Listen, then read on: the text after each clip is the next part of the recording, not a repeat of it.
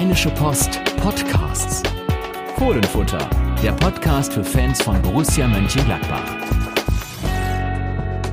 Da sind wir wieder mit einer neuen Folge des Fohlenfutter Podcasts am Mikrofon. Ich selbst, Carsten Kellermann und dieses Mal wieder in Düsseldorf sitzend Yannick Sorgatz. Hallo Yannick.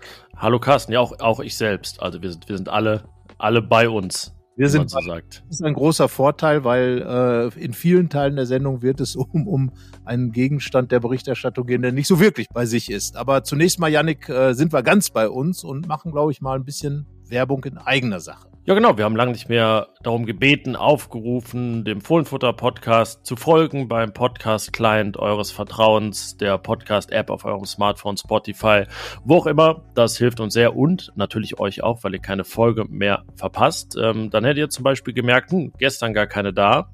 Und äh, heute dann die Benachrichtigung, nämlich am Dienstag, Aufnahmetag nach dem Feiertag, dass es was Neues gibt für die Ohren vom Fohlenfutter. Und äh, ja, wie immer gilt auch, Lasst gerne Bewertung da. Über fünf Sterne freuen wir uns natürlich am meisten. Wenn es Gründe gibt für weniger, gut begründet, mag das ja okay sein. Aber wie gesagt, über fünf natürlich freuen wir uns am meisten.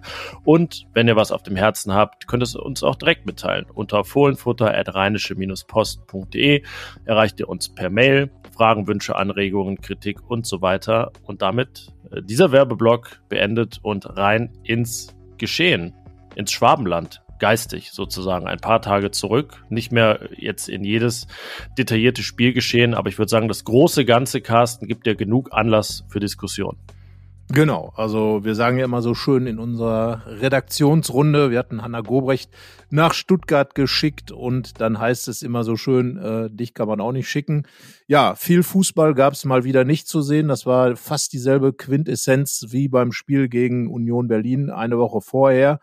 Ergebnis auch ähm, ähnlich, eine Niederlage mit einem Torunterschied, damals 0 zu 1, jetzt 1 zu 2, also die zweite Niederlage hintereinander. Und äh, wieder eine Borussia, äh, Yannick, äh, wo ich sage, da kam doch herzlich wenig gegen eine Mannschaft, die im Abschießkampf steckt, die auch mit begrenzten Mitteln unterwegs ist. Und äh, von Gladbach, ja, Highlights von Gladbach, zwei, drei über 90 Minuten. Ja, die können, wir, die können, wir, fast alle nennen, oder? Weil da sind wir dann bei einem gut herausgespielten Angriff in der ersten Halbzeit, den Alassane Player nicht nutzt zum Ausgleich, weil man schon wieder zurücklag. Und äh, jetzt muss ich schon überlegen, böse gesagt.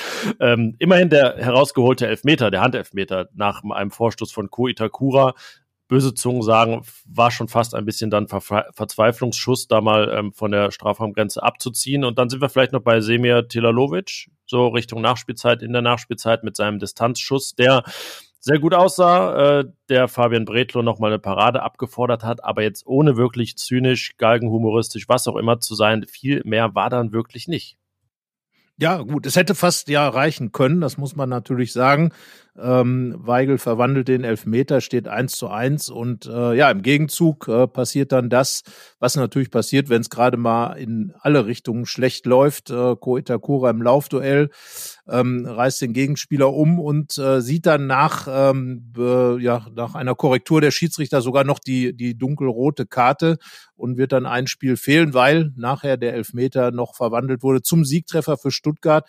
Ja, das war dann so eine Minute, die auch vieles zusammenfasst, was was Borussia Mönchengladbach in dieser Saison ausmacht, halt unglückliche Aktionen. Ähm, dann läuft wirklich äh, alles gegen, gegen die Mannschaft und dann geht eben dieses Spiel auch verloren. Und äh, ja, Player Bretlo hält gut, Telalovic, du hast es gesagt, Bretlo hält gut. Also es hätte auch mit ganz, ganz wenigen Punkt werden können. Aber wenn man mal ganz ehrlich ist, wäre man dann sicherlich eher zu dem Schluss gekommen, dann ist ein sehr glücklicher Punkt gewesen. Ja, meine Gedanken dazu waren auch so während des Spiels, ähm, ja eigentlich die ganze Zeit als 1-0 stand, dachte ich mir, als der VfB da nicht nachgelegt hat, also wenn die das Spiel nicht gewinnen, die werden sich sowas von ärgern diese drei wichtigen Punkte im Abstiegskampf dann nicht geholt zu haben. Dann fiel tatsächlich der Ausgleich und man dachte sich, also wirklich VfB Stuttgart, das ist richtig dämlich, äh, in diesem Spiel dann nicht als Sieger vom Platz zu gehen. Aber sie haben es noch gezogen am Ende, wie man sagt, hochverdient, muss man auch sagen. Wenn wir jetzt mal die Expected Goals nehmen und die beiden Elfmeter rauslassen, die ja dann doch immer 0,75 ausmachen, dann sind wir bei 1,6 zu 1,5 ungefähr und das ist schon eine sehr deutliche Sprache.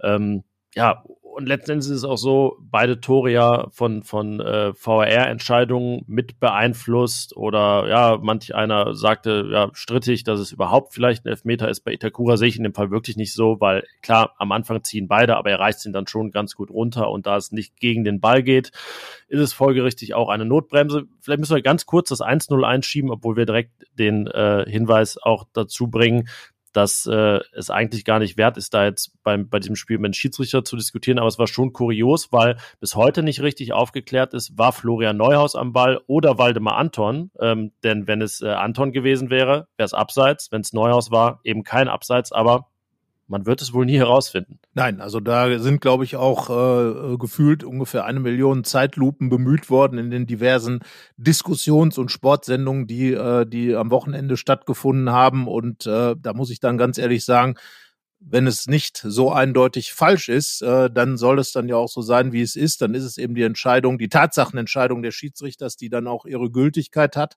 Äh, Florian Neuhaus ja, hat sich aber zum Ball bewegt. Kleiner, kleiner Einschub in dem Fall, ähm, denn äh, Tatsachenentscheidung konnte man früher irgendwie immer sagen. Nur gibt es jetzt ja im Prinzip keine Tatsachen mehr, weil er alles erstmal laufen gelassen wird. Deswegen ist dann jetzt stellvertretend die vielleicht, man weiß es nicht, Nicht-Entscheidung die Tatsachenentscheidung. Ja, oder die, die Nicht-Korrektur, sagen wir es so. Also das ist ja dann quasi die Tatsachenentscheidung steht jetzt für mich für den Moment, in dem dann der Pfiff erstmals ertönt, dann wird überprüft und ja, es konnte halt nicht klar nachgewiesen werden, dass äh, es eine falsche Entscheidung war und dann soll sie dann ja bestehen bleiben.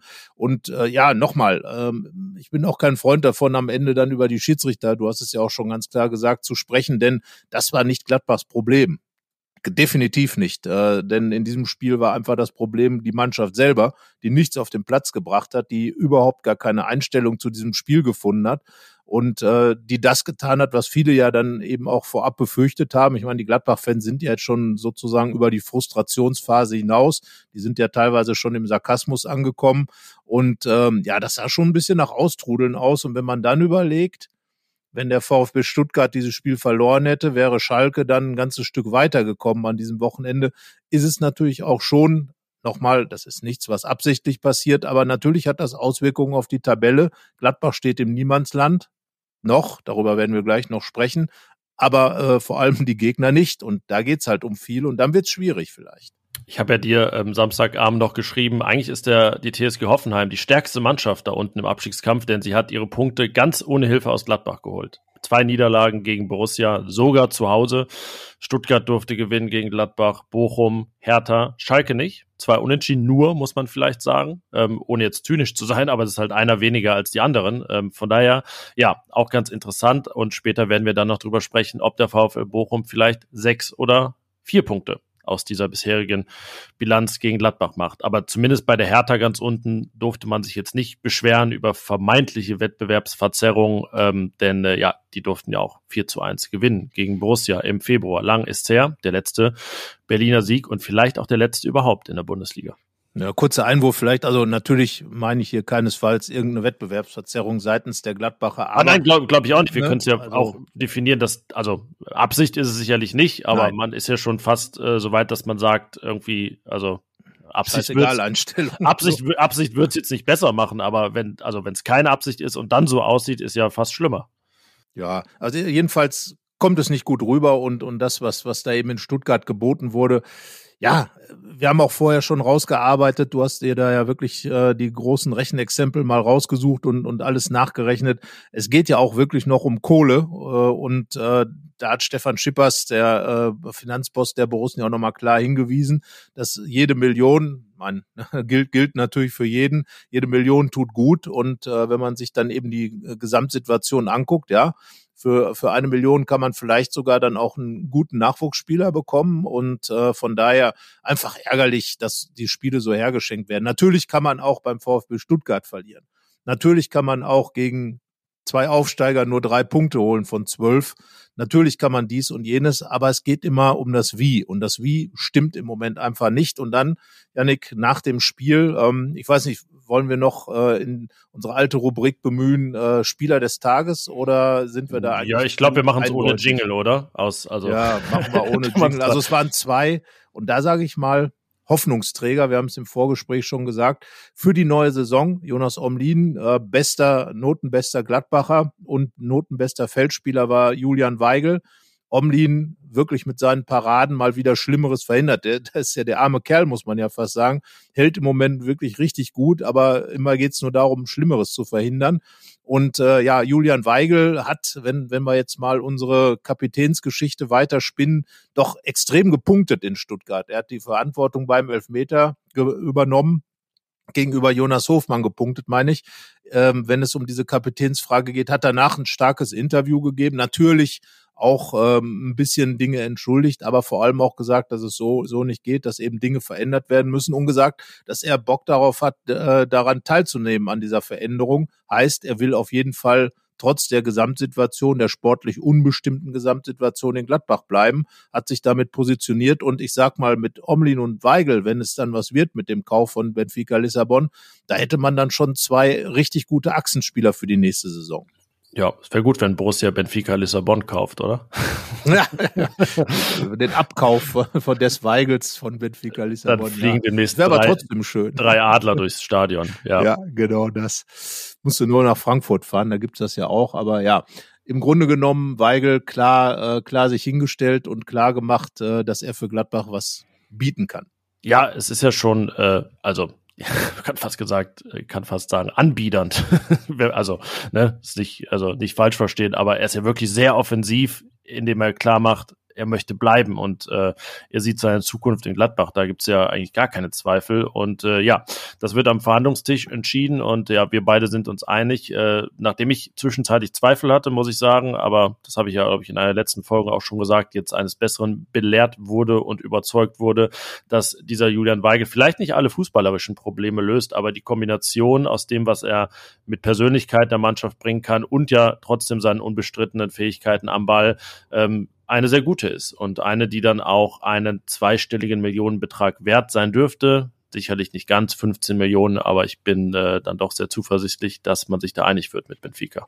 Ein wichtiger Faktor ist für mich vor allem auch die Ambition, die er mit reinbringt. Er, er hat für Dortmund gespielt, jetzt äh, für Benfica, hat gesehen, was es bedeutet, für einen großen Club zu spielen wie Benfica Lissabon. Wenn, wenn man schon mal in Lissabon war, weiß man, was dieser Club in der Stadt, aber auch im ganzen Land Portugal bedeutet. Und jeder, der für diesen Club spielt, spürt die Größe. Und das ist es im Grunde auch, äh, was in Gladbach wieder gefragt sein muss. Eben Spieler, die wissen, was es bedeutet. Wir haben ja unsere Kolumnisten Berti Vogts und Winfried Schäfer, beide Urborussen sozusagen, die auch immer sagen, es ist wirklich eine Sache, eine große Sache für Gladbach zu spielen und das wieder auf den Platz zu bringen. Das ist, glaube ich, das, was ähm, Weigel auch gemeint hat und das, was er möglicherweise dann auch aus Lissabon mitbringt, wenn er dann kommt. Und von daher bleibe ich dabei, ein Muss-Transfer für den Sommer. Ich weiß gar nicht, haben wir letzte Woche über Niklas Füllkrug hier geredet. Wir haben auf jeden Fall ja beide gemeinsam über die Gerüchte geschrieben, haben eine Pro-Kontra-Liste gemacht, die, glaube ich, auch äh, verdeutlicht, dass man zwiegespalten sein kann, was einen möglichen Transfer angeht. Aber auch da muss man sagen, unter bestimmten Bedingungen, wenn es Transfer so mäßig nicht ausartet, kann das schon Sinn ergeben, weil diese Mannschaft, äh, egal in welchem Alter, einfach Typen braucht, die überhaupt richtig Bock haben auf was und eine gewisse Erfahrung. Ne? Ich will das den ganz Jungen ja gar nicht absprechen, aber von denen kann man das ja nicht verlangen, so eine Mannschaft anzuführen. Also ein Joe Skelly, ein, ein Luca Netz beispielsweise. Und das finde ich ist eine große Lehre aus dem Stuttgart-Spiel. Thema Austrudeln, natürlich keine Wettbewerbsverzerrung, aber so wie das ausgesehen hat, muss man ja sagen, ah, ah, da sind aber einige Spieler so satt und weiß gar nicht, was ein anderes Wort als satt vielleicht, durch. Was, dieser du durch, durch, durch, genau, und äh, brauchen dann vielleicht auch mal wirklich ganz bewusst diesen, diesen Input von außen. Das hat dieses Spiel sehr deutlich gemacht, weil es ja eben nicht eines der Sorte war, na, es spielen Tyram, Benzibaini, Kone, die sind alle weg, sondern es war größtenteils die Mannschaft, die Stand jetzt auch noch nächstes Jahr da ist. Ähm, deshalb, ja, war das besonders frappierend, fand ich in Stuttgart. Ja, du hast es ja auch vorher geschrieben, ne? Mit den drei besagten eben Kone, Thuram und Benzebaini fehlen. Das ist ein Blick quasi auf die Zukunft, ein Vorgucker. Und äh, wenn man das dann gesehen hat, dann kann einem dann natürlich schon so ein bisschen bange werden. Viele Gladbach-Fans reden ja auch schon darüber, dass es eben dann noch weiter runtergehen könnte. Ich sag mal, nochmal zurück auf Füllkrug vielleicht zu kommen. Hatte mit, äh, mit Hanna Gobrecht, sie hat ja ähm, über Semir Telalovic geschrieben, du hast seine Chance schon erwähnt, fand ich gut wer auch darüber gesprochen hat, einfach zu sagen, ich ziehe dann einfach mal ab, ich schieße dann mal aufs Tor und ich versuche einfach und Bin mir eigentlich auch sicher, dass der reingeht. Starke Parade vom Keeper. Aber warum denn nicht diese Variante, dass man eben alles tut, Niklas Füllkrug zu holen? Es gibt für mich, wir haben, glaube ich, tatsächlich im letzten Podcast schon ausführlich drüber geredet, stichhaltige Argumente auch für ihn zu Borussia Mönchengladbach zu kommen, mit Blick auf die Europameisterschaft und, und all diese Dinge. Aber ähm, ihn dann in Verbindung mit eben diesem Semir Telalovic, der auch klar gesagt hat, seine Perspektive in Gladbach sollte schon auch Bundesliga sein. Und diese Mischung, zwei Spieler, der eine eben sehr viel Erfahrung, der sich für eine Europameisterschaft qualifizieren will. Der andere, der noch ein junger Kerl ist, aber in die Bundesliga will, aus der, aus der ähm, äh, unteren Spielklasse kommt und dann sich beweisen will. Das wäre für mich eine spannende Mischung. Ähm, Hanna hat es ja auch in ihrem Text mit drin gehabt und äh, ja, wäre vielleicht ja, eine Option wobei ich für die da, Zukunft da würde ich tatsächlich sagen, dass ich davon äh, abraten und absehen würde, denn äh, mit eines der größten Argumente, warum ich jetzt bei Füllkrug Zweifel hätte, ist seine Verletzungsgeschichte. Und wenn da was passiert, könnte es natürlich sehr schnell sehr dünn werden und eben noch dünner als diese Saison. Ähm, ja, deswegen schwierige Lage auch für Tilalovic, der, muss man auch sagen, jetzt ja auch noch nicht äh, 500 Bundesliga-Minuten angehäuft hat, noch keinen Startelf-Einsatz. Wäre vielleicht gut gewesen, wenn er die mal bekommen hätte, dann wäre man etwas schlauer, was, was seine Zukunft auch angeht. Aber es kann ja noch werden, reden wir später im Aufstellungstipp noch drüber. Ähm, ja, ich glaube, jetzt landen wir eigentlich mal bei Daniel Farke, oder? Be bevor wir hier zwischen den Themen durch, durch meandern und dem, was er gesagt hat und was die Fans, die schon auf der Palme waren, ich glaube, so kann man sagen, noch ein bisschen mehr auf die Palme gemacht hat. Ich zitiere mal kurz, ja? Äh, er wurde darauf angesprochen, dass die Fans ja der Mannschaft buchstäblich den Rücken zugedreht hätten nach dem Spiel. Es gab auch Farke Rausrufe, vereinzelte. Und dann sagte er nach dem Spiel auf der PK dazu, es ist doch normal. Die Jungs haben alles gegeben, unsere Fans haben alles gegeben. Ich bin auch enttäuscht über die Niederlage. Es gibt gar keinen Anlass, sich von dieser Mannschaft abzuwenden, wenn man die Emotionen ein bisschen herunterkocht und die Geschichte objektiv bewertet. Ganz im Gegenteil. Das habe ich den Jungs auch direkt nach dem Spiel gesagt. Unsere Einstellung, die Mentalität, der Wille, Wille, das Trikot mit der Raute zu verteidigen, da ist gar nichts zu kritisieren. Frage an dich, ist da wirklich nichts zu kritisieren? Gut, jetzt müssten wir uns natürlich unsere Worte, die wir bisher gesprochen haben, mal anhören und sagen, ja, was ist da nicht zu kritisieren? Ja, es ist schwierig. Also natürlich steht man als Trainer hinter seiner Mannschaft und natürlich äh, spricht man als Trainer nach außen auch für die Mannschaft, keine Frage. Aber ähm, es ist natürlich schon schwierig, dann äh, sozusagen die Fans dann so ein bisschen abzugrätschen, die, ähm, die ja nun reichlich äh, Gladbach immer. Ja, äh, eine Grätsch von hinten ja auch, weil die Fans haben sich umgedreht, ne? Das ja, ist ja besonders sich, böse. Genau. Ja, und das gibt teilweise eine rote Karte, aber soweit äh, ist man in Gladbach dann ja noch nicht. Aber ja, das ist vielleicht so ein Fass, was man gar nicht aufmachen muss. Dann sagt man halt, ja, kann ich verstehen, so wie es ja Julian Weigel, äh, der, der hat ja gesagt, ich kann die Fans verstehen. Wir haben hier Grütze gespielt und, und äh, dass, die, dass die Fans damit nicht zufrieden sind, ist deren gutes Recht. Und ich finde, damit liegt er dann auch eben genau richtig in der Bewertung. Dann nimmt man das eben hin. Ich erinnere mich dann die vergangene Saison beim Spiel in Freiburg, als Lars Stindl sein Torschuss und ihm der Tor, gemeinsame Torjubel ähm, dann eben verweigert wurde. Das sind dann, es war ein richtiger Schockmoment für Stindl, der gar nicht wusste, wie ihm geschah. Aber dass jetzt die, die Mannschaft äh, da so ein bisschen die kalte Schulter gezeigt bekommt, weil eben von der Mannschaft, es ist ja immer ein Zwischenspiel. Auf dem Platz passiert etwas, was auf der Tribüne ankommt und umgekehrt. Ich fand jetzt äh, gegen Union Berlin, dass äh, die Fans das gesamte Stadion schon unterstützt hat, dass von der Mannschaft aber wenig Fußball kam und jetzt in Stuttgart ähm, auch eingedenk des letzten Spiels in Stuttgart, all diese Dinge, da kam zu wenig und dann kann man das schon nachvollziehen, dass die Fans dann sauer sind und eine Botschaft vermitteln. Und Farke sagt ja, Emotionen runterkochen, die Geschichte objektiv bewerten. Wenn wir das tun, sind wir ja meistens bei Zahlen und dem, was man gesehen hat. Und das waren mit Zahlen untermauert 59 Prozent Ballbesitz. Das waren neun Torschüsse im Vergleich zu 17 des VfB. Das waren aus dem Spiel heraus die angesprochenen 0,5 Expected Goals. So, Borussia also hat dann Übergewicht auch in, Rückst in Rückstand liegend und kreiert aber fast gar nichts. Nur in Augsburg bei der Niederlage weniger. Ja, also das ist jetzt ja runtergekocht und objektiv. Was, was soll man daran nicht kritisieren? Das, genau das frage ich mich eben, was Farke denn denkt. Also was hat er gesehen? Was sehen wir nicht? Wir sind ja fast schon ein bisschen, wie ich sagen, verzweifelt, aber wir fragen uns ja, was, meint er denn? Tja, also vor allem, es ist ja nicht das erste Mal. Du hast schon gesagt, ne? Augsburg äh, war sozusagen der Tiefpunkt. Bisher jetzt ist Stuttgart der neue Tiefpunkt gewesen. Aber die Spiele vorher, seit dem Derby in Köln, gab es ein Spiel, wo die Gladbacher wirklich Torchancen herausgespielt haben. Das war das Heimspiel gegen Wolfsburg. Äh, ansonsten sage ich jetzt mal, äh, bis auf den Elfmeter Stuttgart mal abgezogen, immer deutlich unter ein Expected Goal.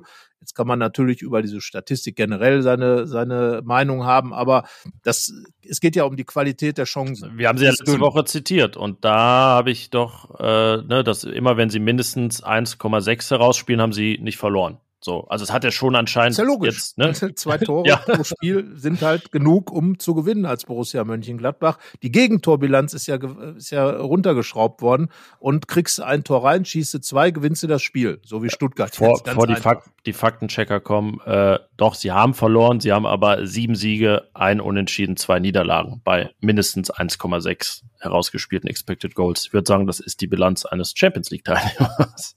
Ja, und, und darum geht's ja. Also es geht eigentlich nicht um die Champions League, sondern es geht einfach darum, dass schon das Versprechen da ist, dass Borussia Mönchengladbach Borussia Mönchengladbach Fußball spielt. So, und, und äh, darum geht's einfach in diesem, in diesem ganzen Ding, äh, dass, glaube ich, vieles von dem, was die Fans erwartet haben, nun ist es, Erwartung ist immer das eine, aber auch was angekündigt worden ist, dass man eben eine stabile Saison spielen will, Stabilität ist in meinen Augen was anderes, als immer hin und her zu wippen zwischen gut, schlecht und schlecht, gut und äh, gewinnen, verlieren, Gegentor, nicht Gegentor, hier Fehler, da Fehler, rot, nicht rot, was weiß ich. So, und, und dann natürlich auch die Qualität des Fußballs. Es wurde Ballbesitzfußball versprochen, der, der Fußball, der dieser Mannschaft liegen soll aber sie tut sich unglaublich schwer, vernünftig die Spiele, äh, die, den, den, das Spiel aufzubauen, von hinten heraus mehr als äh, Rückpässe zum Torwart zu bekommen, hinzubekommen, ähm, zu wenig Laufspiel, zu wenig Intensität. All diese Dinge, die angesagt worden sind, sind nicht da. Und das ist es, worum es geht. Gar nicht mal die Ergebnisse, sondern dass eben vieles, was angesagt worden ist, nicht stattfindet. Stichwort stabile Saison. Das ist ja so ein bisschen, also wir werden es, wenn wir in den, in den Sommerurlaub dann auch mal irgendwann gehen, wahrscheinlich nicht mehr hören können. Aber das ist ja das, woran so alles gemessen wird. Auch da Emotionen runtergekocht, objektiv bewertet. So. Nach dem Sieg gegen Leipzig, dem gefeierten, dem bis heute wahrscheinlich besten Spiel der Saison, ja, könnte man sagen. Ich fand es besser als gegen Dortmund. Ich glaube, du fandest das 4-2 gegen Dortmund noch einen Tick besser, aber sagen wir es jetzt mal so, passt besser, das, was jetzt kommt. Alles gut. Danach in 23 Spielen 24 Punkte, ungefähr ein Einserschnitt. Ich glaube, wir sind uns einig, Tendenz Abstiegskampf.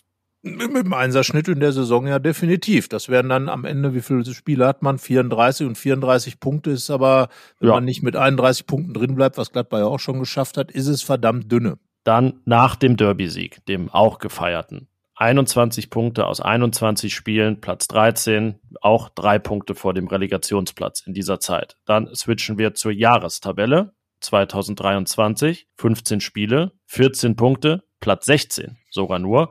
Und jetzt sind es äh, ein Sieg aus den letzten acht Spielen. In dieser Zeit ist man damit mit sieben Punkten auch 14. Zwei Punkte vor dem 16. Also im Prinzip hat Borussia ja die Lage, dass sie nicht mittendrin ist im Abstiegskampf, dem Start zu verdanken und dass sie sieben Punkte gegen die beiden Mannschaften geholt hat, die oben in der Tabelle stehen, die man ja wirklich nicht einplanen kann. Das ist super, dass die Mannschaft dazu in der Lage ist, die zu holen, aber einplanbar ist es ja nun wirklich nicht. Und naja, die Saison ist noch nicht zu Ende. Wir wollen jetzt nicht das, äh, ne, den ganz großen Teufel an die Wand malen, aber äh, Borussia ist offiziell noch nicht gerettet und Borussia tendiert ja nun, man muss die Tabelle ja nur anschauen, eher nach unten als nach oben, denn zum nächsten Platz sind sieben Punkte Rückstand. Naja, gut, und wenn man das Restprogramm anschaut, jetzt kommt der VfL Bochum zu Hause, sage ich mal, Muss-Sieg, definitiv, aber dann geht's eben zu Borussia Dortmund, äh, die haben ja noch einiges vor in dieser Saison ähm, haben zwar wieder die Tabellenführung verloren, aber werden mit Sicherheit äh, ihre Heimspiele äh, mit Sicherheit bravourös gewinnen, um den Bayern den Druck aufrechtzuerhalten. Danach in Leverkusen die Mannschaft der Rückrunde in meinen Augen die, die ja total im Flow ist äh, und, und auch äh, sich schön in Rausch spielen kann. Naja, und dann kommt der FC Augsburg, in den letzten Jahren in Gladbach sicherlich immer so ein bisschen unter die Räder gekommen teilweise, aber äh, immer eine unangenehme Mannschaft für Borussia. Also sollte man jetzt gegen Bochum nicht punkten, das werden wir im Detail ja noch besprechen, wie und was das passieren kann, dann könnte es schon ziemlich eng werden. Also sowohl für Borussia als, als Verein, als Mannschaft, was die Tabelle angeht, naja, und, und äh, auch was Daniel Farke angeht. Ähm, ja, es ist einfach unglaublich viel Unruhe im Verein und dieses Mal nicht wie in der vergangenen Saison durch die Umstände des Vereins, sondern rein durch die sportliche Situation ausgelöst. Hat Roland Wirkus im Sommer gesagt, dass das sein Wunsch ist, dass es im Prinzip nur ums Sportliche geht und im Prinzip ist der Wunsch in Erfüllung gegangen oder wieder mehr ums Sportliche geht, weil es eben diese riesigen Nebens Nebenschauplätze nicht gibt.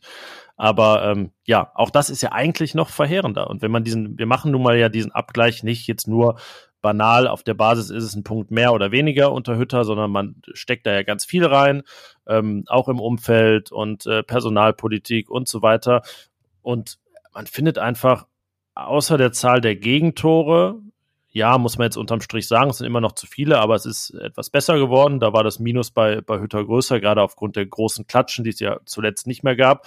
Aber man ist ja an dem Punkt, dass man gar nichts mehr findet, was substanziell besser geworden ist. Und ich will jetzt auch gar nicht hier äh, die, die Farke raus-Thematik aufmachen. Ich denke auch, es wäre gut, wenn Borussia sich, vielleicht formulieren wir es mal so, jetzt kommen ein paar Konjunktive, es wäre gut, wenn Borussia sich nach dem letzten Spieltag in der Lage, in der Stimmung befände, dass man sagt, es kann und muss weitergehen mit Farke. Nur ich sehe es schon so, dass es jetzt in den nächsten vier Spielen ganz elementar umgeht, darum geht, dass diese äh, Voraussetzungen überhaupt erfüllt werden, dass man denkt, ja, man kann das einigermaßen guten Gewissens machen und nicht, es geht eigentlich nicht anders.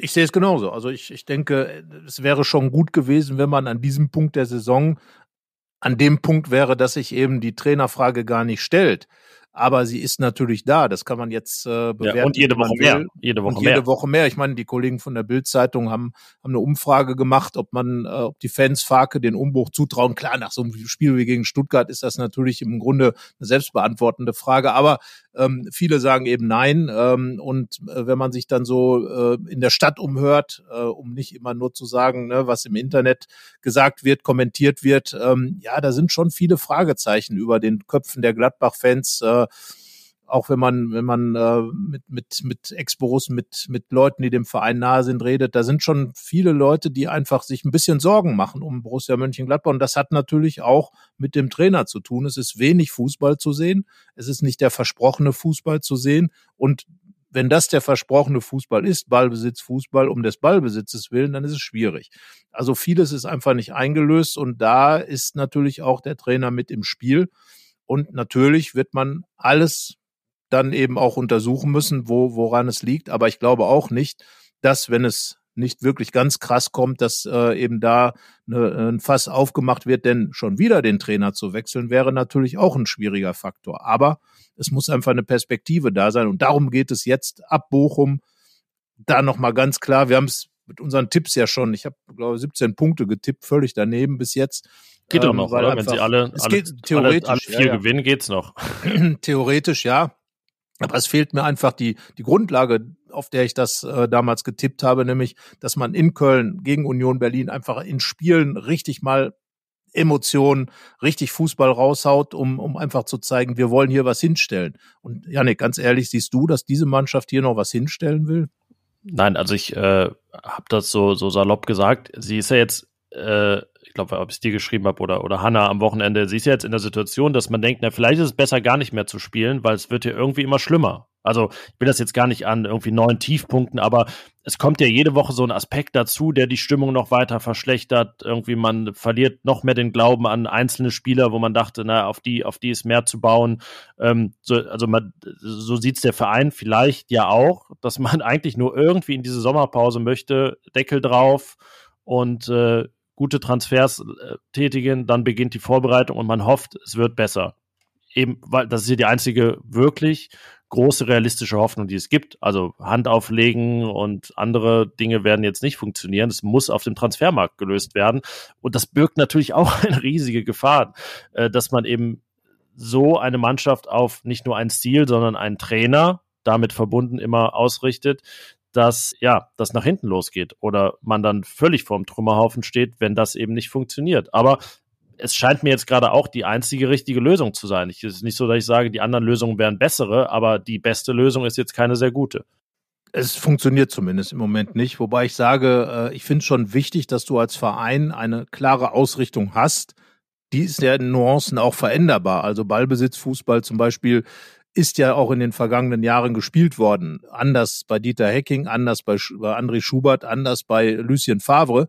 sehr unterschiedliche Ausprägungen, aber mit einem roten Faden da drin. Den kann man ja auch unabhängig vom Trainer. Ich glaube, ich habe in unserem Themenplan auch noch eine äh, Geschichte dazu stehen, wie wichtig es ist, unabhängig vom Trainer. Das war ja einer der Fehler in der Rose-Zeit, zu viel auf den Trainer zu setzen. Ähm, und äh, dennoch ist natürlich ein Trainer da, der für die Dinge steht. Der wurde dazu auch geholt, weil das die Ausrichtung sein soll. Und dann muss eben jetzt auch was kommen. Und da sind alle, alle wirklich richtig, ähm, äh, ja, ist es, ist es einfach wichtig und richtig, äh, das alles zu hinterfragen und dann eben auch zu sagen, da muss was kommen. Von der Mannschaft, vom Trainer, mit den Transfers, da ist dann der Manager mit dem Boot. Also Gladbach braucht ganz viel Veränderung, aber nicht nur personell, sondern auch mental in der Mannschaft. Und es ist ja nicht so, dass wir gar nicht sehen, was probiert wird. Das, da gibt es ja dann immer Ansätze, die dann auch wie in Frankfurt bei diesem wirklich schön herausgespielten Tor, äh, gespielten Tor fruchten. Nur da mussten wir halt auch sagen, es war der einzige von vielleicht anderthalb Angriffen dieser Art im ganzen Spiel. Selbst, ne? Das, das Gute ist dann auch immer mit einem Sternchen versehen. So ist gerade die Lage. Gegen Stuttgart gab es dann Versuche mit einem ganz anderen Aufbau. Da tauchte dann teilweise im Dreieraufbau ähm, Florian Neuhaus als Linksverteidiger auf. Also es gibt ja Ideen. Das ist ja jetzt nicht so, das ist ja kein Aktionismus, das ist jetzt nicht äh, André Schubert Endverhalten Sechserkette in Barcelona, sondern ich glaube, es ist noch konstruktiver und zielgerichteter. Aber man muss halt immer den Strich drunter machen, es objektiv bewerten und sehen, es fruchtet nicht. Und ähm, naja, dass es jetzt plötzlich in den letzten vier Spielen fruchtet, ist äh, auch nicht unbedingt in Sicht. Man weiß ja nie. Also Borussia ist ja, das haben wir ja festgestellt, für viele Überraschungen gut. Mal, äh, oft waren es in dieser Saison leider keine so schönen Überraschungen, aber ja, ich sag mal, äh, Bochum als Knackspiel vergangene Saison, Janik, du warst im Stadion damals bei dem, jetzt hätte ich fast gesagt, Büchsenwurfspiel. Ich will auch immer Büchsenwurfspiel sagen. ja, also äh, B wie Büchse, B wie Becher und B wie Borussia. 2-0 gewonnen und damit dann tatsächlich äh, mit inklusive des 2-0 gegen Hertha am Spieltag zuvor diese, ja, diese große Gefahr, richtig in den Abstiegskampf abzustürzen, gebannt. Dann war im Grunde der Weg nach oben da. Danach gab es dann ja auch inklusive dieser beiden Spiele aus den letzten neun Spielen nur eine Niederlage. Das war das Derby gegen Köln.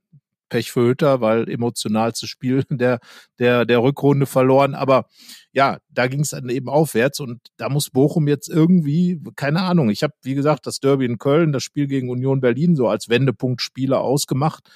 Kurioserweise hat man in Frankfurt den Punkt geholt, hat Wolfsburg besiegt, also die, die, die direkte Konkurrenz und sich eigentlich dann auch aufgestellt. Tja, und den Rest drumherum, das war halt nix und das ist das Problem. Und deswegen, es kann alles passieren mit Gladbach, aber äh, allein der Glaube daran fehlt, dass es dann mal was Positives passiert.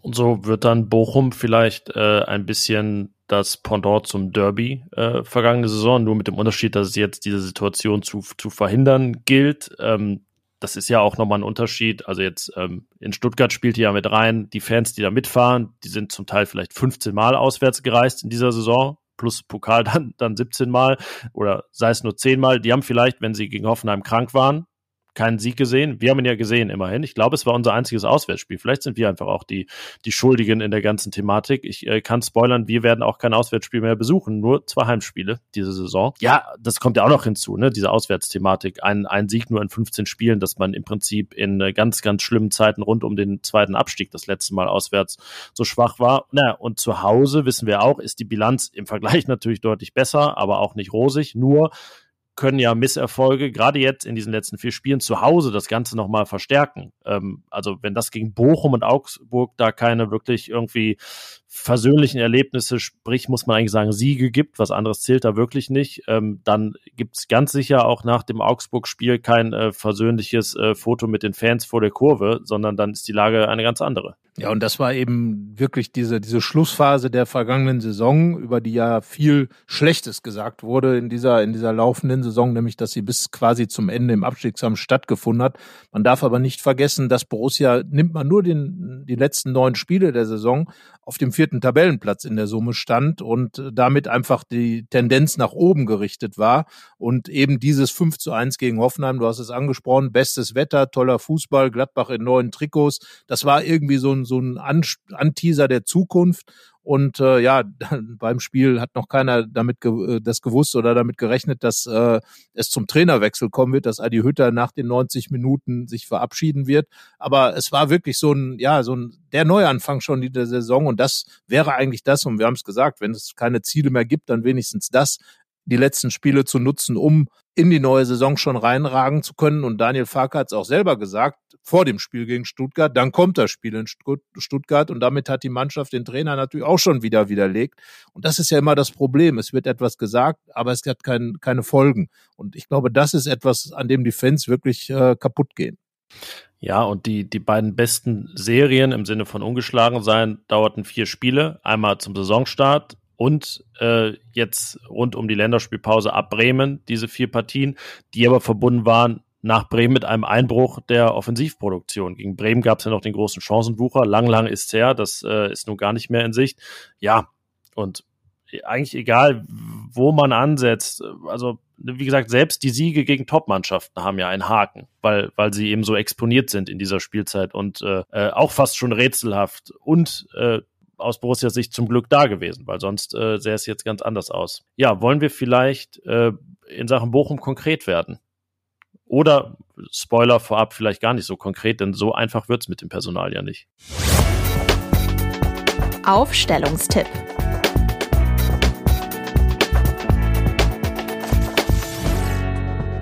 Ja, fünf Sekunden machen wir es uns ganz einfach. Jonas Omlin steht im Tor und dann. Ja, also Omlin ja. Und dann ähm, sage ich jetzt einfach vier Namen äh, in der Hoff also ja, was heißt in der Hoffnung, davon ausgehend, dass einer von denen wieder fit wird. So, ich sage Leiner, Friedrich, LWD, Benzebaini.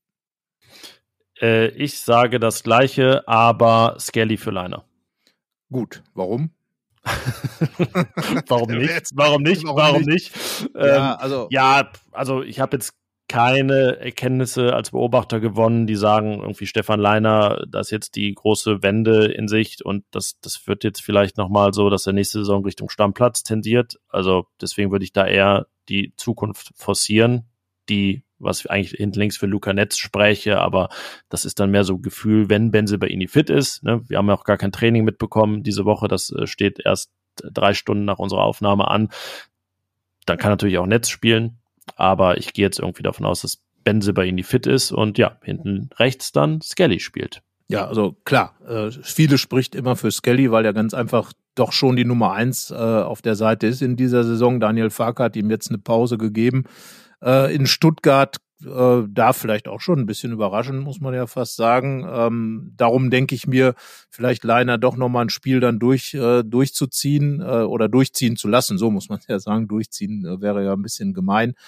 Äh, und deswegen sage ich jetzt mal einfach ähm, ein bisschen mehr Erfahrung auf den Außenbahnen täte da vielleicht Borussia auch ganz gut, gerade gegen, gegen die wilden Bochumer, die da mit Sicherheit auch mit viel ähm, Intensität angreifen werden. Bin gespannt, aber bleibt mal dabei. Und ja, Doppel 6 ähm, kann man fast nur hoffen, dass Manu Kone wieder fit wird, damit Borussia so ein bisschen die Powermaschine im Mittelfeld hat. Und über Julian Weigel, das ist, glaube ich, im Moment der Omlin der Feldspieler. ja, das ist schön ausgedrückt. Der Omni der Feldspieler, das könnte in die Überschrift, in, die, in den Titel der Folge. Ähm, Darum habe ich es gesagt. Ja, sehr vorausschauend. Ich, äh, ja, bin mir, also wenn Kone wirklich, wirklich fit ist, ist das sehr gut, wenn er zurückkehrt. Aber wenn nur ein Hauch von Zweifel besteht, wäre ich da an Borussias Stelle sehr vorsichtig, weil da ja sicherlich etwas ansteht im Sommer und da jetzt irgendwie muskulär was Größeres zu riskieren, da sollte man sich wirklich vorhüten. Wenn nicht, dann würde ich auch, wenn das jetzt nicht super gefruchtet hat, mit Florian Neuhaus trotzdem weitermachen auf der 6. Ja, wie gesagt, also, ne, wenn Kone fit ist, keine Frage. Und ansonsten natürlich Florian Neuers. Ich sehe da auch keine Alternative. Klar, Chris Kramer wäre, wäre eine, aber da möchte ich dann schon ein bisschen mehr nach vorn gerichtet denken. Und das ist dann eben Florian Neuhaus. Er hat in Stuttgart wieder unglücklich gespielt, so wie auch gegen Union Berlin, ähm, als er auf der 10 gespielt hat. Also, ja, schwierige Saison für ihn. Ähm, es geht ja auch darum, die Zukunft. Äh, ich bin mir noch nicht sicher, was, was am Ende dabei rauskommen wird ähm, äh, ob Gladbach wirklich dann so überzeugt ist, äh, mit ihm zu verlängern, ob er überzeugt ist, dass er in Gladbach vielleicht noch den Durchbruch schafft. Eigentlich wäre es, wäre er dran. Wäre er dran, sogar vielleicht äh, äh da schon in äh, irgendwie so diese Kapitänschargen zu kommen, zumindest als zweiter oder dritter Kapitän, als Führungsspieler. Aber wir haben es ja dann auch schon oft genug thematisiert.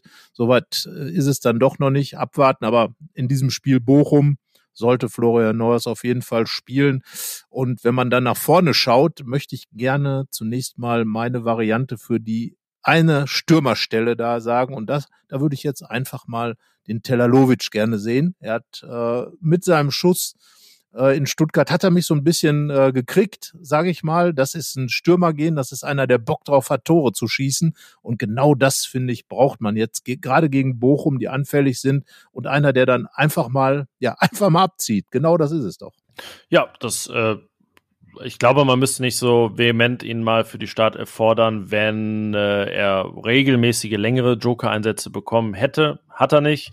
Deswegen, ja, kann man eigentlich nur noch auf eine Art schlauer werden, nämlich äh, indem er dann mal beginnt. Ja, also das ist jetzt äh, nicht wie sonst irgendwie wir mutmaßen und äh, prognostizieren, sondern äh, wir fordern, wir legen ja. nahe. Eine Na Nahelegung. Empfehlen, eine Empfehlung. Empfehlung, und genau. Ich meine, Tyram fehlt, das ist nun mal Fakt. Das heißt also, es ist kein Mittelstürmer mehr da, das hat Daniel Farke ja oft genug gesagt. Und ich bleibe dabei, Alassane Player, womit ich dann in der sagen wir mal, Triple-Zehner-Reihe bin, die es dann am Ende ja sein wird, aufgrund der Besetzung der, der Spieler. Ähm, für mich seine stärkste Position ist einfach genau dieser Weg von, von der linken Seite ein bisschen rein. Und ich würde einfach mal gerne wieder diesen Player-Move sehen, den, den man äh, in der in seiner ersten Saison insbesondere öfter gesehen hat, eben reinziehen und dann in die lange Ecke den Ball ähm, reinzwiebeln. Also da das äh, geht natürlich nur, wenn er dann auch auf der linken Seite spielt. Also Alassane Player. In, in der Mitte bleibe ich bei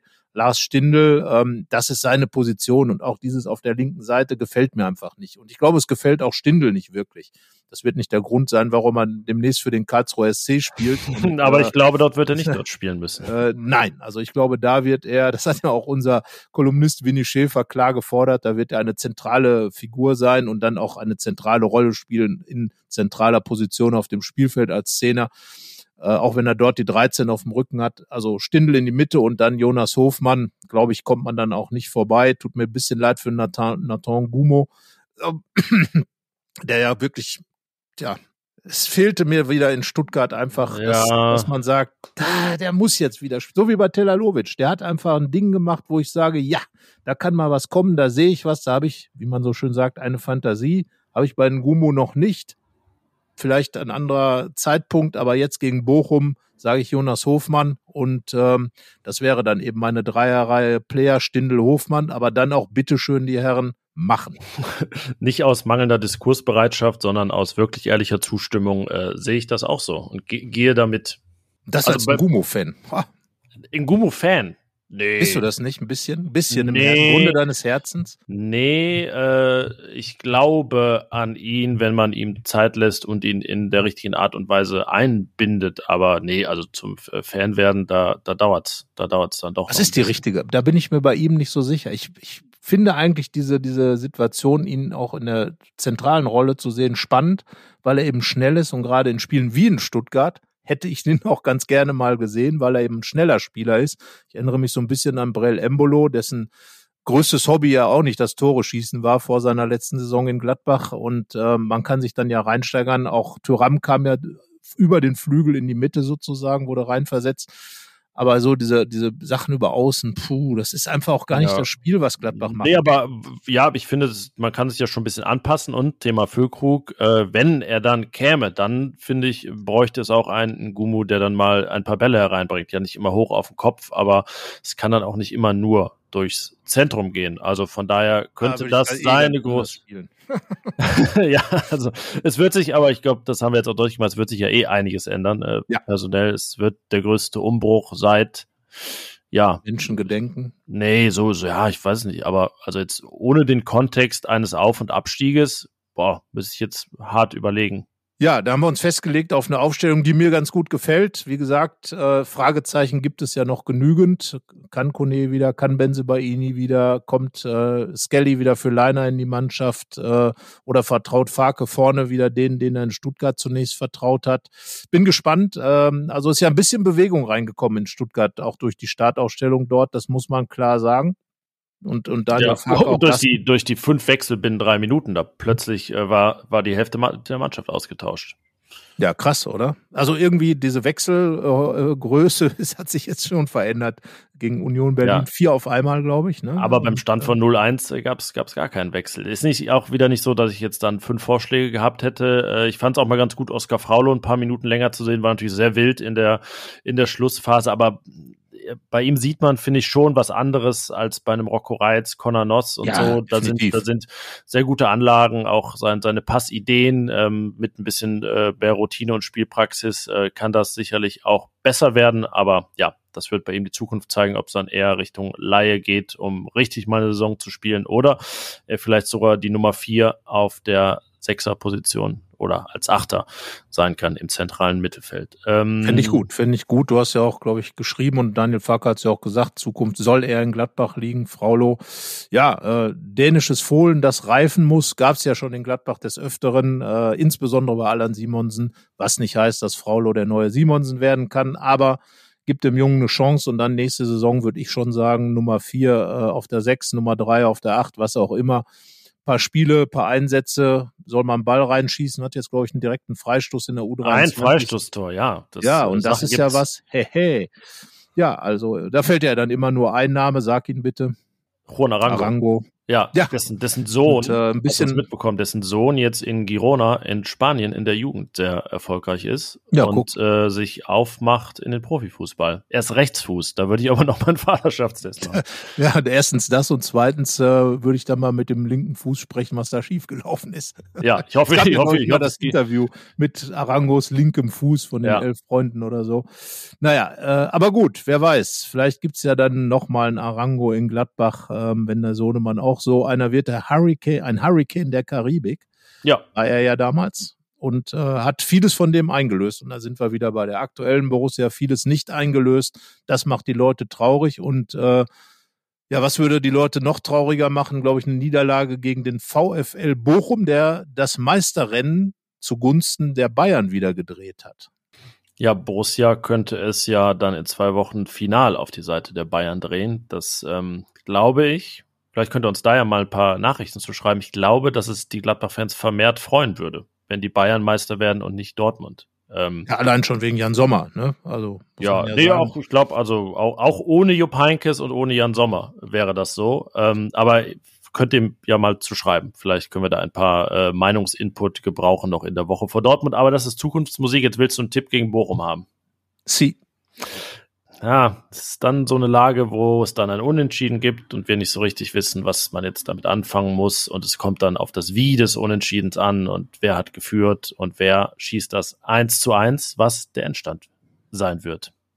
Also bei Bochum fällt mir eigentlich irgendwie, ich weiß auch nicht warum, gibt jetzt gar keinen Grund, aber irgendwie ein 2 zu 2 erstmal ein. Ja, immer nach Führung und, und dann in der Nachspielzeit ja, ja, zwei genau. Gegentore. Ich glaube, das gab es gleich zweimal. So, äh, vergangene Saison gab es allerdings nach dem 5 zu 0 gegen den FC Bayern einen 2 zu 1 Sieg gegen Bochum. Sechs Punkte insgesamt, Rückspiel 2-0 gewonnen und ich sage, jetzt gibt es einen 2 zu 0 Sieg. Ähm, was dann Schadensbegrenzung wäre, denn danach gibt es dann ja die Spiele in Leverkusen und Dort, Dortmund und Leverkusen, wo ich nicht glaube, dass die Gladbacher sich zu Heldentaten aufraffen können. Aber dieses Heimspiel gegen Bochum, diesen Pflichtsieg, den traue ich ihnen jetzt einfach mal zu alleine schon um was anderes zu sagen als du. Und ähm, eine Heimniederlage, das äh, würde die Geschichte noch mal in eine ganz andere Richtung drehen. Also sage ich jetzt mal, weil die Gladbacher ja so den Trend haben, Niemandsländer zu sein, 2-0 für Gladbach. Ich glaube, äh, viele können schon nicht mehr hören, dass eine Niederlage gegen Bochum dann ein neuer Tiefpunkt wäre, aber das ist ja konjunktiv und man kann ja einfach in der Realität es anders handhaben und dieses Spiel gewinnen. Ne? Könnte man, ja. Ich glaub, Dieter, Dieter, Dieter Hecking hat sich äh, mal beschwert, dass wir dann immer über die Serie in Augsburg schrieben und Borussia hätte da noch nie gewonnen. Und ich glaube, du hast ihm dann gesagt, ja, es gibt ja eine Lösung, das zu ändern, dass wir darüber schreiben. Genau, einfach zu gewinnen. Und äh, wenn Fans sich nicht mehr abdrehen. Ich bin mal gespannt. Das, das wird ja auch ein spannendes Thema werden. Wie wird die Mannschaft am Samstag beim Heimspiel gegen Bochum empfangen? Äh, in den letzten Spielen gab es immer die Pfiffe gegen Rami Benzebaini, insbesondere teils gegen Markus Thuram, aber auch schon vereinzelt gegen Daniel Farke. Äh, bin ich gespannt, wie, wie die Fans jetzt äh, mit seinen Sätzen da umgehen, die du anfangs zitiert hast. Auch finde ich schon eine spannende Geschichte für das Spiel. Wir beide werden ja im Stadion sein am, ähm, am Samstag um 15.30 Uhr. Da jubiliert ja äh, sozusagen der Traditionsfan. Und ähm, bin mal gespannt, äh, ja, wieso die, die gesamte Stimmung dann eben im Borussia Park sein wird. Denn die Heimbilanz, wenn man mal ganz ehrlich ist, ist jetzt auch eher bescheiden als richtig klasse, oder? Ja, ist zumindest nicht so, dass sie ähm, das komplett rausreißt. Also man hat ja schon mal sehr schwache Auswärtssaisons. Ähm, Schubert zum Beispiel hat er erstmal nur seine ersten drei Auswärtsspiele gewonnen, dann ganz lange aber wie, gar keins aber mehr. wie, Dann- erinnere dich doch Ja. mal, erinnere dich, 5 zu 1 in Frankfurt, 3 zu 1 in Stuttgart, 4 zu 1 in Berlin, meine Güte, das ja. waren ja gut, 4 zu drei 1 in Spiele. Hoffenheim gab es auch, aber das ist wie mit dem, dem schönen Tor gegen Frankfurt, es ist war das einzige. Ja, klein, aber fein und wenig. Zu wenig. Das ist, glaube ich, zu wenig ist, glaube ich, so die große Überschrift dieser Saison irgendwie, oder? Die zu wenig Saison. Ja, Ja, die, die zu die wenig Saison. gar nicht mal so Nächste stabile- Überschrift. Zu wenig Saison. Das genau. war das eine, der, äh, der Omlin der Feldspieler. Weigel ist der Omni Und- der Feldspieler. Ja, die zu genau. wenig Saison. Haben wir doch was. Ist doch gut. Damit arbeiten wir mal. Gut, deswegen, bevor wir uns jetzt hier in, in irgendeinen Zy- Zynismus und irgendwas reinschleppen, glaube ich, dann äh, ca- callen wir es a day und äh, beenden diese Folge. Ja, die nächste wird dann eigentlich wie jetzt in dieser Phase jede Folge spannend, weil ähm, sich dann, obwohl es scheinbar um nichts mehr geht, doch jede Woche viel ändern kann und viel bewegen. Also in dem Sinne, euch eine schöne Woche und dir gebührt das Schlusswort. das sportverbundene Vergnügen. Es fällt fast schwer, das zu sagen, aber ich wünsche es allen, die am Sonntag, am Samstag, Entschuldigung, am Samstag im Stadion sind und vom Fernseher sitzen und es generell mit Borussia halten. Und uns wünsche ich auch ein schönes Spiel. Mehr bei uns im Netz www.rp-online.de